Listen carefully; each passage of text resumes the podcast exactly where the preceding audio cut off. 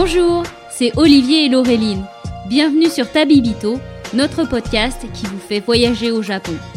Ici, nous vous emmenons à la découverte du pays du soleil levant à travers nos expériences de voyage. Tabibito, c'est aussi un podcast qui va à la rencontre de personnes qui y ont vécu ou qui s'y sont expatriées. Alors partons maintenant ensemble à la découverte du Japon et de sa culture.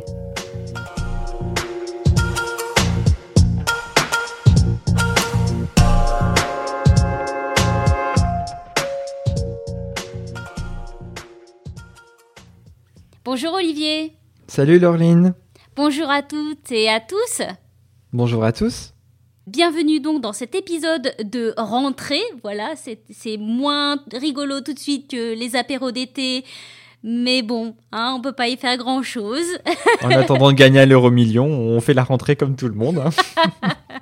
Et donc ce mois-ci, avant d'entrer dans le vif du sujet et de vous parler de notre destination, on va vous annoncer tout de suite que euh, nous avons un petit jeu concours en partenariat avec Peco Peco et on vous dira tout ça en fin d'épisode. Donc restez avec nous jusqu'au bout du bout pour euh, tenter de gagner un petit objet mignon artisanal. Et donc en attendant, retournons au Japon, Olivier, euh, c'est toi qui vas euh, monopoliser la parole ce mois-ci car on va dans la préfecture de Wakayama. Oui, c'est vrai que du coup j'avais envie de parler euh, d'un endroit que j'aime beaucoup. Je suis allé à deux reprises qui s'appelle Koyasan et je pense qu'il mérite largement le détour. Donc voilà, c'est mon choix pour cet épisode. Eh bien, allons-y. Tout d'abord, alors moi j'ai une question parce que je me souviens quand les premiers articles quand tu as posté tes premiers articles de Koyasan, tu étais euh, peut-être le premier à en parler. Euh, maintenant, c'est un peu plus euh, répandu, mais de tous les contenus Japon que je suivais, tu étais le premier à en parler. Alors, comment t'es es tombé là-dessus, en fait? Bah en fait c'était assez simple, c'est vrai que du coup c'est bizarre parce que donc à l'époque sur le premier voyage en 2016 en fait on n'en parlait pas beaucoup et hum, du coup, sur le voyage, en fait, on voulait faire un truc qui sortait de l'ordinaire pour le premier séjour, pas voir que les grands sites incontournables qui étaient mis en avant dans toutes les brochures. Et en fait, en cherchant, je me suis dit, bon, faut trouver un truc euh, qui envoie quand même pas mal. Regardons les sites classés UNESCO au Japon.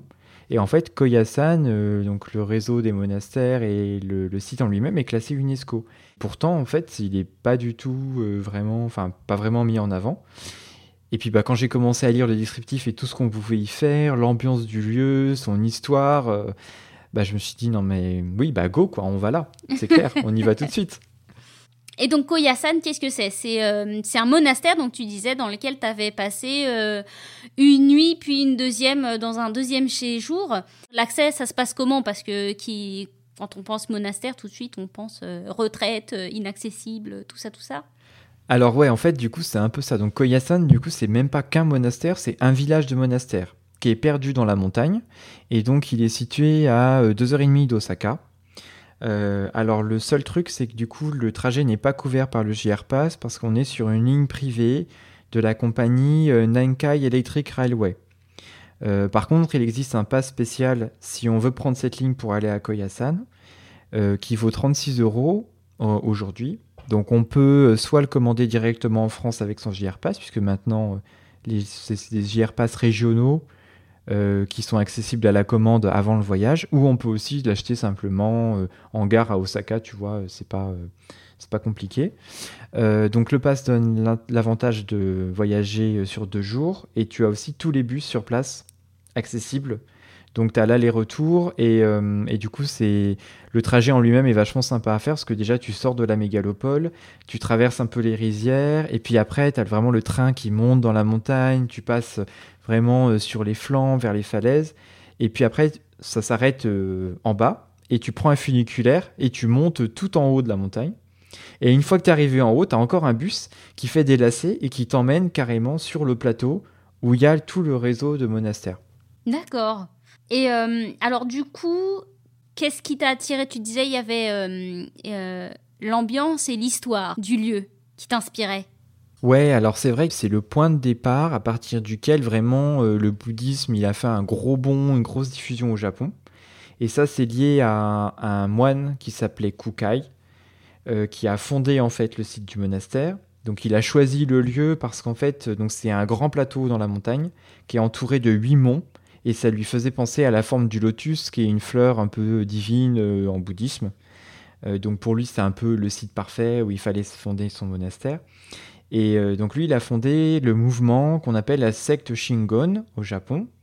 Et ça a été hyper révolutionnaire à l'époque parce que du coup, il, a, il est parti du principe de se dire ben, qu'on pouvait atteindre l'éveil et le nirvana pendant sa vie terrestre et qu'on n'était pas obligé de se réincarner pendant des générations et des, générations. Euh, et donc du coup, bah, ça donnait quand même de l'espoir pour les gens en se disant, bah, je peux atteindre l'éveil, c'est trop cool. Euh, et ben, je, m'affilie à la secte Shingon, ça apparaît pas mal, quoi. donc il a un peu bouleversé euh, le bouddhisme au Japon. Ouais, et puis en plus, c'est un personnage qui est hyper intéressant parce que du coup, bon, c'est quand même 816, il hein, faut se remettre à l'époque. Et lui, il a fait un voyage en Chine pour euh, apprendre en fait son enseignement et vraiment construire sa théorie euh, de mouvement. Et quand il est revenu pour diffuser les textes chinois qui étaient écrits en kanji, en fait, il s'est rendu compte que bah, le japonais moyen, il avait pas, enfin, c'était trop compliqué pour lui. Et donc, il a créé en fait un syllabaire qui est toujours utilisé, qu'on appelle les katakana et les hiragana. Et donc, c'est vraiment, bah, depuis 1200 ans, c'est lui qui a inventé euh, ces caractères euh, simplifiés qui permettent de lire le japonais. Ouais, donc euh, c'est un endroit donc euh, et un monsieur qui ont une importance quand même significative un peu dans le Japon moderne. Bah oui, parce que du coup, quand, quand on commence à apprendre le japonais et qu'on passe un mois sur les hiragana et katakana, bah en fait, c'est à cause de Kukai, quoi. ouais, enfin, quand t'es à l'université, c'est en deux semaines. Hein. Je suis même pas sûre que c'était deux semaines, mais il me semble que c'est deux semaines pour euh, les apprendre par cœur. Donc, euh, j'ai bouffé des hiragana katakana. donc, euh, merci Kukai. ouais, mais bon, la route de l'éveil est tellement longue. N'empêche que c'est un passage obligé pour apprendre la langue japonaise. Donc, effectivement, un grand monsieur. Maintenant qu'on a parlé histoire, qu'est-ce qu'on peut voir euh, à Koyasan et donc ce village de monastère?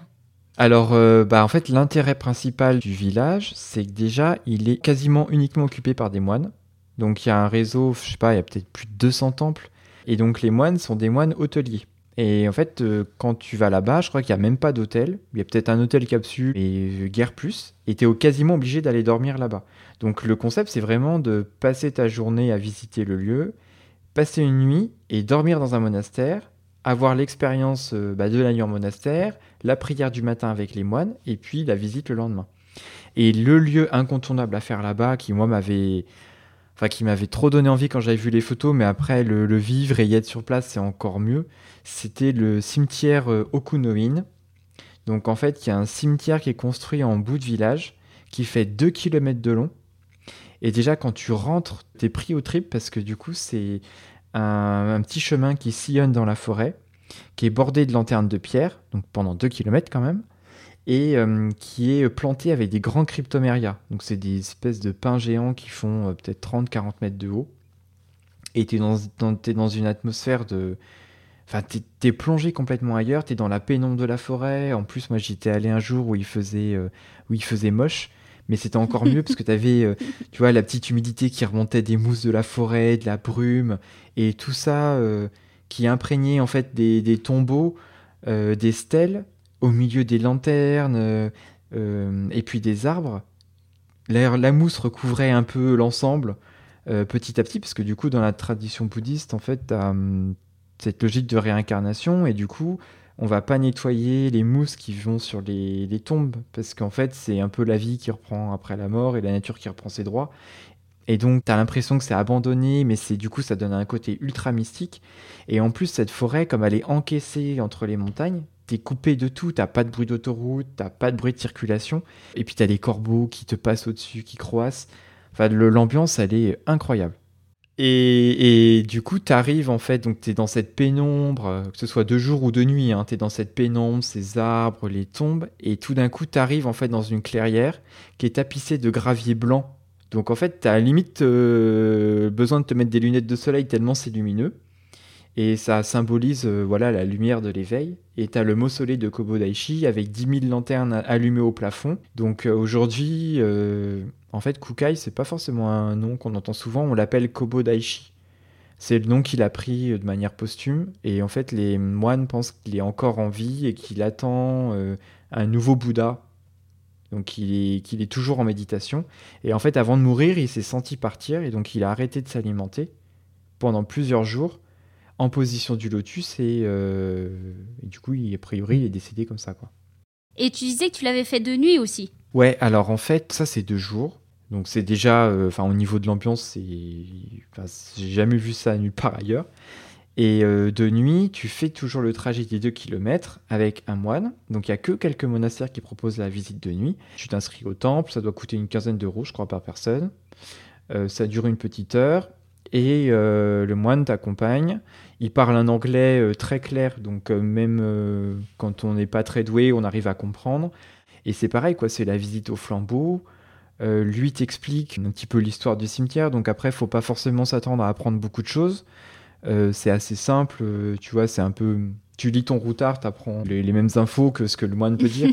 Mais en fait, tu visites le cimetière de nuit, tu en tout petit groupe, tu as les lanternes qui sont éclairées pour toi. Et puis tu arrives ensuite au bout du cimetière, dans une petite clairière, où il y a le mausolée où Kukai est, enterré. Tu vas rentrer dans la salle des lanternes, où il y a 10 000 lanternes qui sont allumées au plafond et qui brûlent, euh, qui brûlent perpétuellement.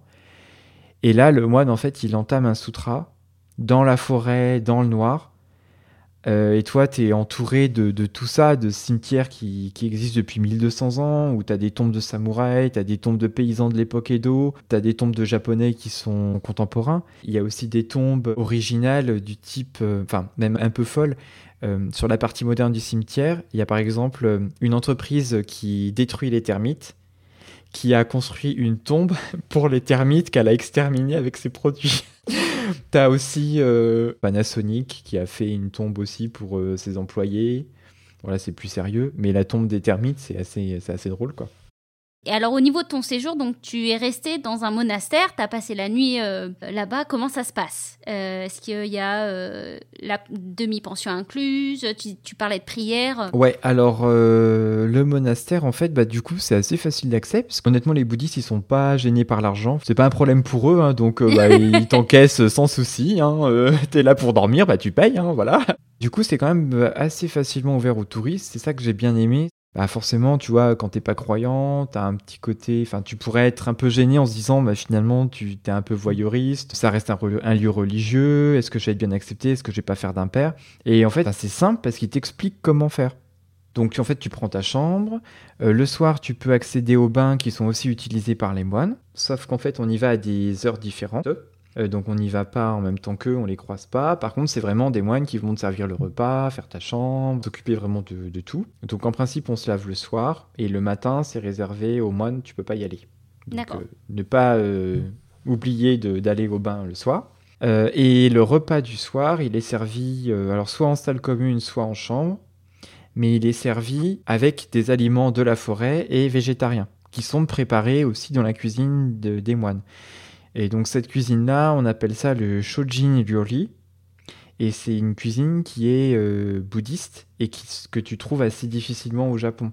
Il y a quelques restaurants qui sont spécialisés, je crois qu'à Kyoto, mais globalement, il faut aller dans les temples pour pouvoir en manger. Et en fait, tu manges des trucs qui sont incroyables parce que c'est des des ingrédients que tu connais pas.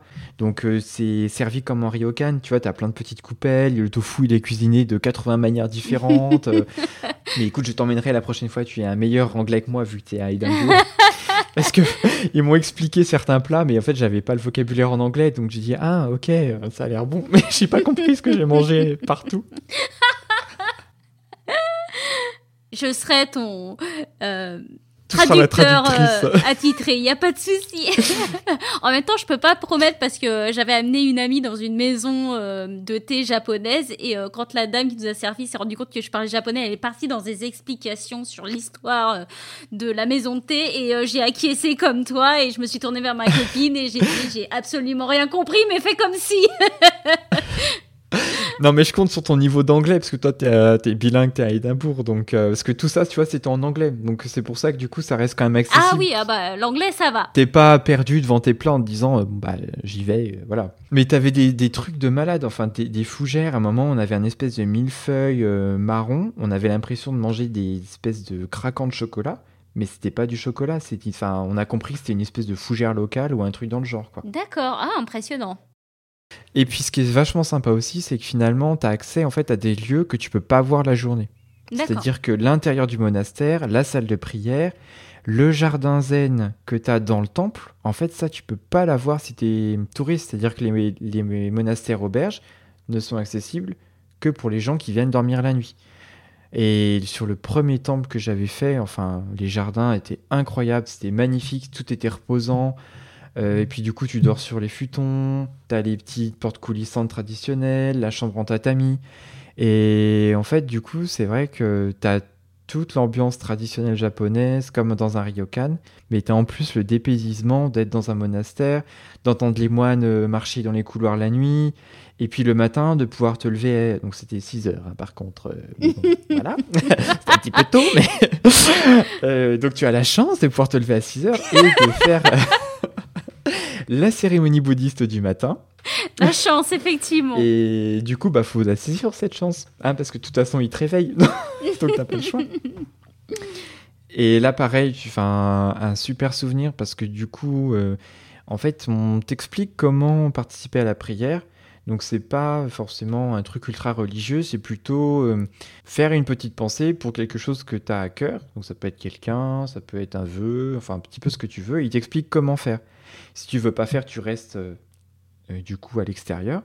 Et euh, bah, du coup, tu as tous les moines qui, ont du coup des, des cloches, des espèces de, de symboles, enfin des, des, bols en bronze qui font résonner la musique petit à petit. Ils entament les sutras.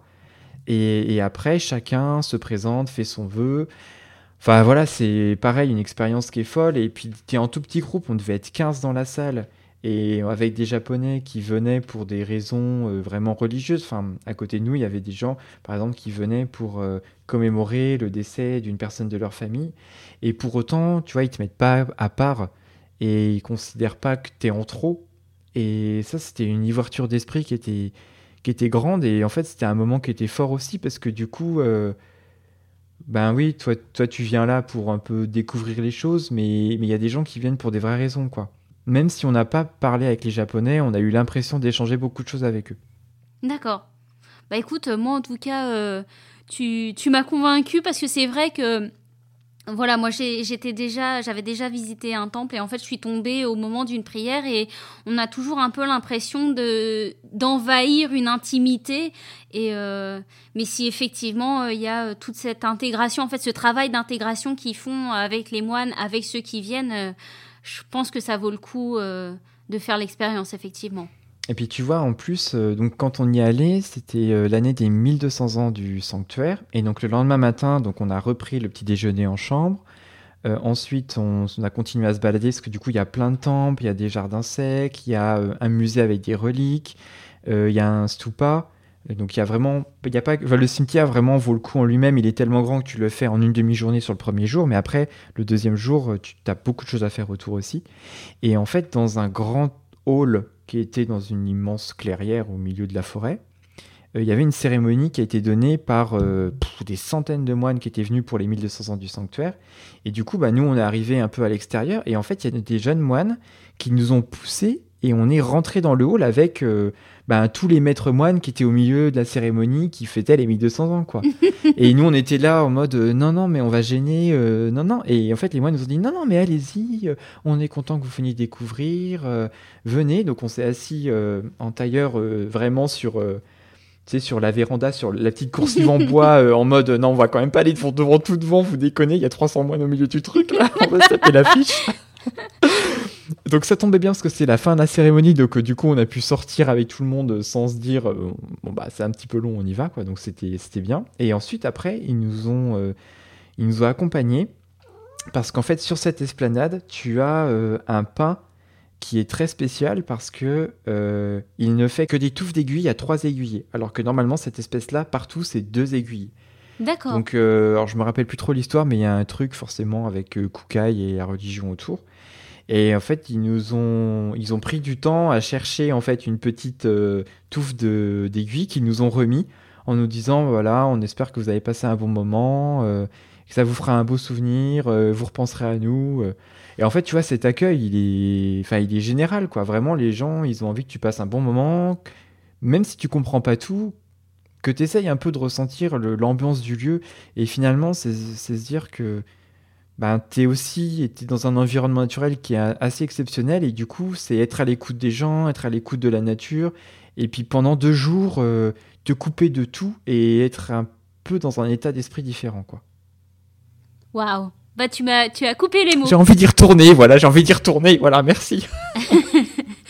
Ben voilà, j'espère qu'on vous a donné envie de découvrir Koyasan. Juste avant de passer à la suite, euh, je crois qu'Olivier, tu as euh, deux petits extraits sonores à nous faire écouter, donc euh, on va vous passer ça tout de suite.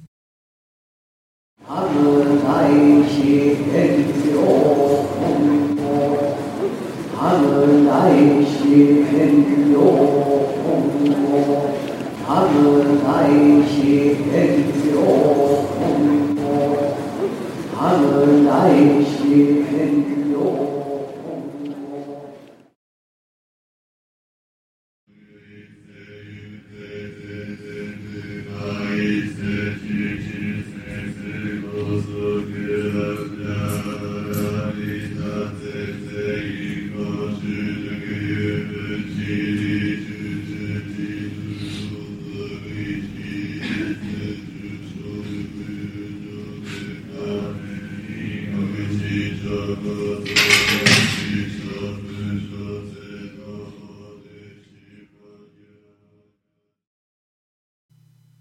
Et voilà, c'est donc avec ces deux petits extraits sonores que se termine notre section voyage.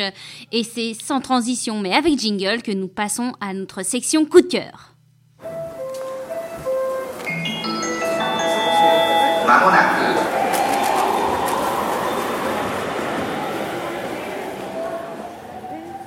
Nous voici donc dans notre section coup de cœur et pour ce mois-ci, Olivier, qu'est-ce que tu nous proposes?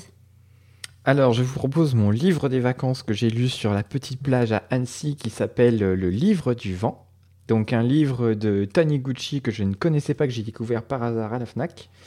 Euh, donc, qui est euh, assez original parce que, du coup, par rapport au style qu'il a habituel, euh, comme dans Le Gourmet Solitaire ou dans Quartier Lointain, c'est beaucoup moins euh, descriptif, il y a beaucoup plus d'action, et donc l'histoire se concentre sur euh, un samouraï donc, qui était un proche euh, du shogun Tokugawa quand ils ont mis en place l'époque Edo, et qui était chargé de garder un œil sur un manuscrit secret que le premier shogun avait écrit et qui devait servir en fait à donner les grands principes de l'époque Edo et surtout la manière dont l'époque devait se terminer.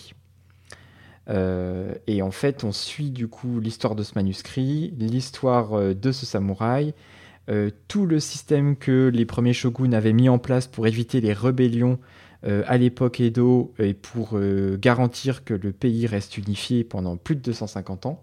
Et bah, du coup, c'est un parfaite synthèse entre l'action et les infos historiques. Et franchement, j'ai adoré, le dessin est superbe. Et, et puis on ressort en ayant envie de relire des choses sur, euh, sur euh, l'histoire pour en apprendre plus, parce que vraiment, y a, je connaissais pas du tout ce, manuscrit, et il y a, y a, beaucoup de choses euh, bah, intéressantes autour. quoi. Donc voilà pour mon coup de cœur. Et puis toi, Laureline, qu'est-ce que tu nous proposes? Alors, moi, aujourd'hui, je vous propose de parler reggae. De parler reggae. Et on est au Japon, là, Laureline, tu nous fais quoi? Euh, alors c'est un artiste japonais qui s'appelle Rikige que j'ai découvert grâce à Rodolphe Mies que vous connaissez sûrement. C'est un youtubeur japon qui est maintenant expat à Taïwan. Et c'est dans une de ses vidéos où il faisait la liste des artistes japonais qu'il préférait que j'ai découvert euh, donc Rikige. Il a un son mais vraiment particulier qui moi me, transporte euh, bizarrement au Japon. Euh, il fait souvent des, des featuring avec d'autres artistes hip-hop et euh, c'est un combo à chaque fois qui, qui, me met en joie, qui me donne envie de, de sauter du lit pour faire mes exercices de yoga voilà, pour me détendre, euh, qui me fait toujours beaucoup de bien. Et euh, bah, je l'ai découvert donc il y a deux ans, et euh, moi, à chaque fois que je me mets une playlist et qu'il est dedans, à chaque fois, c'est un coup de cœur. Et donc, pour vous donner quelques noms de pistes que j'aime beaucoup, vous avez Miroku, ensuite I Belong Here, Et la dernière, 90s Hunch. Donc voilà, c'est un artiste que je peux que vous recommander chaudement à découvrir. Eh ben, c'est super original, en tout cas je connaissais pas non plus et bah du coup merci, je vais aller écouter ça de ce pas. Eh bien, cette fois-ci, je crois qu'on en a terminé avec les coups de cœur et on va peut-être passer au concours, Laureline, qu'on a annoncé en début d'épisode. Oui, euh, et donc pour cela, on va passer sur notre section partenariat jingle.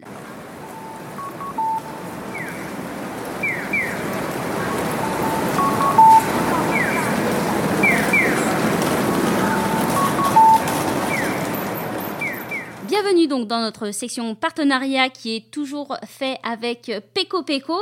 Euh, pour ce jeu, nous avons décidé de le baser sur une devinette sonore. C'est un son qui a été collecté pendant l'été au Japon grâce à Aline. Donc euh, merci Aline.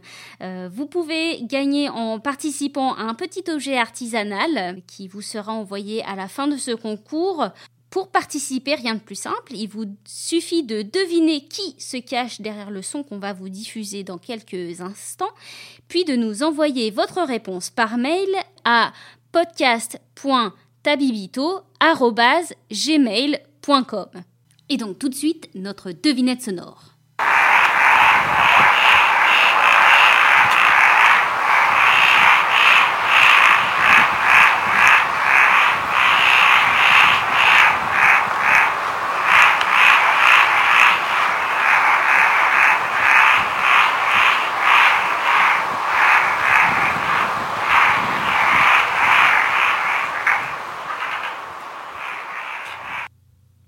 Ça reste mystérieux ce petit son, Laureline.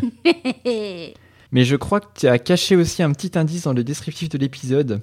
Oui, je vais vous laisser, on va vous laisser un petit indice dans la description pour vous aider parce que moi personnellement, je connais la réponse. Si on m'avait donné juste le son, euh, pour le coup. euh, Et c'est un son qu'on peut entendre en général euh, dans les campagnes japonaises. Vous pouvez donc dès à présent participer en nous envoyant votre réponse par mail à Mais rendez-vous aussi le 10 septembre sur Instagram car nous allons à nouveau poster ce concours via un post dédié. Vous allez donc pouvoir faire une deuxième entrée pour tenter de remporter une figurine artisanale que notre sponsor Peko Peko aura choisie avec soin. Le tirage sera fait parmi les bonnes réponses le 25 septembre et d'ici là, on vous souhaite à tous et à toutes bonne chance. Eh bien, je pense que c'est le mot de la fin. Donc, on va vous laisser euh, jouer à ce petit jeu. On espère que ça vous plaira. En attendant, n'hésitez pas à liker, partager, commenter et à parler de Tabibito autour de vous. Merci à tous pour votre écoute et on se retrouve le mois prochain. À très bientôt. Merci à tous.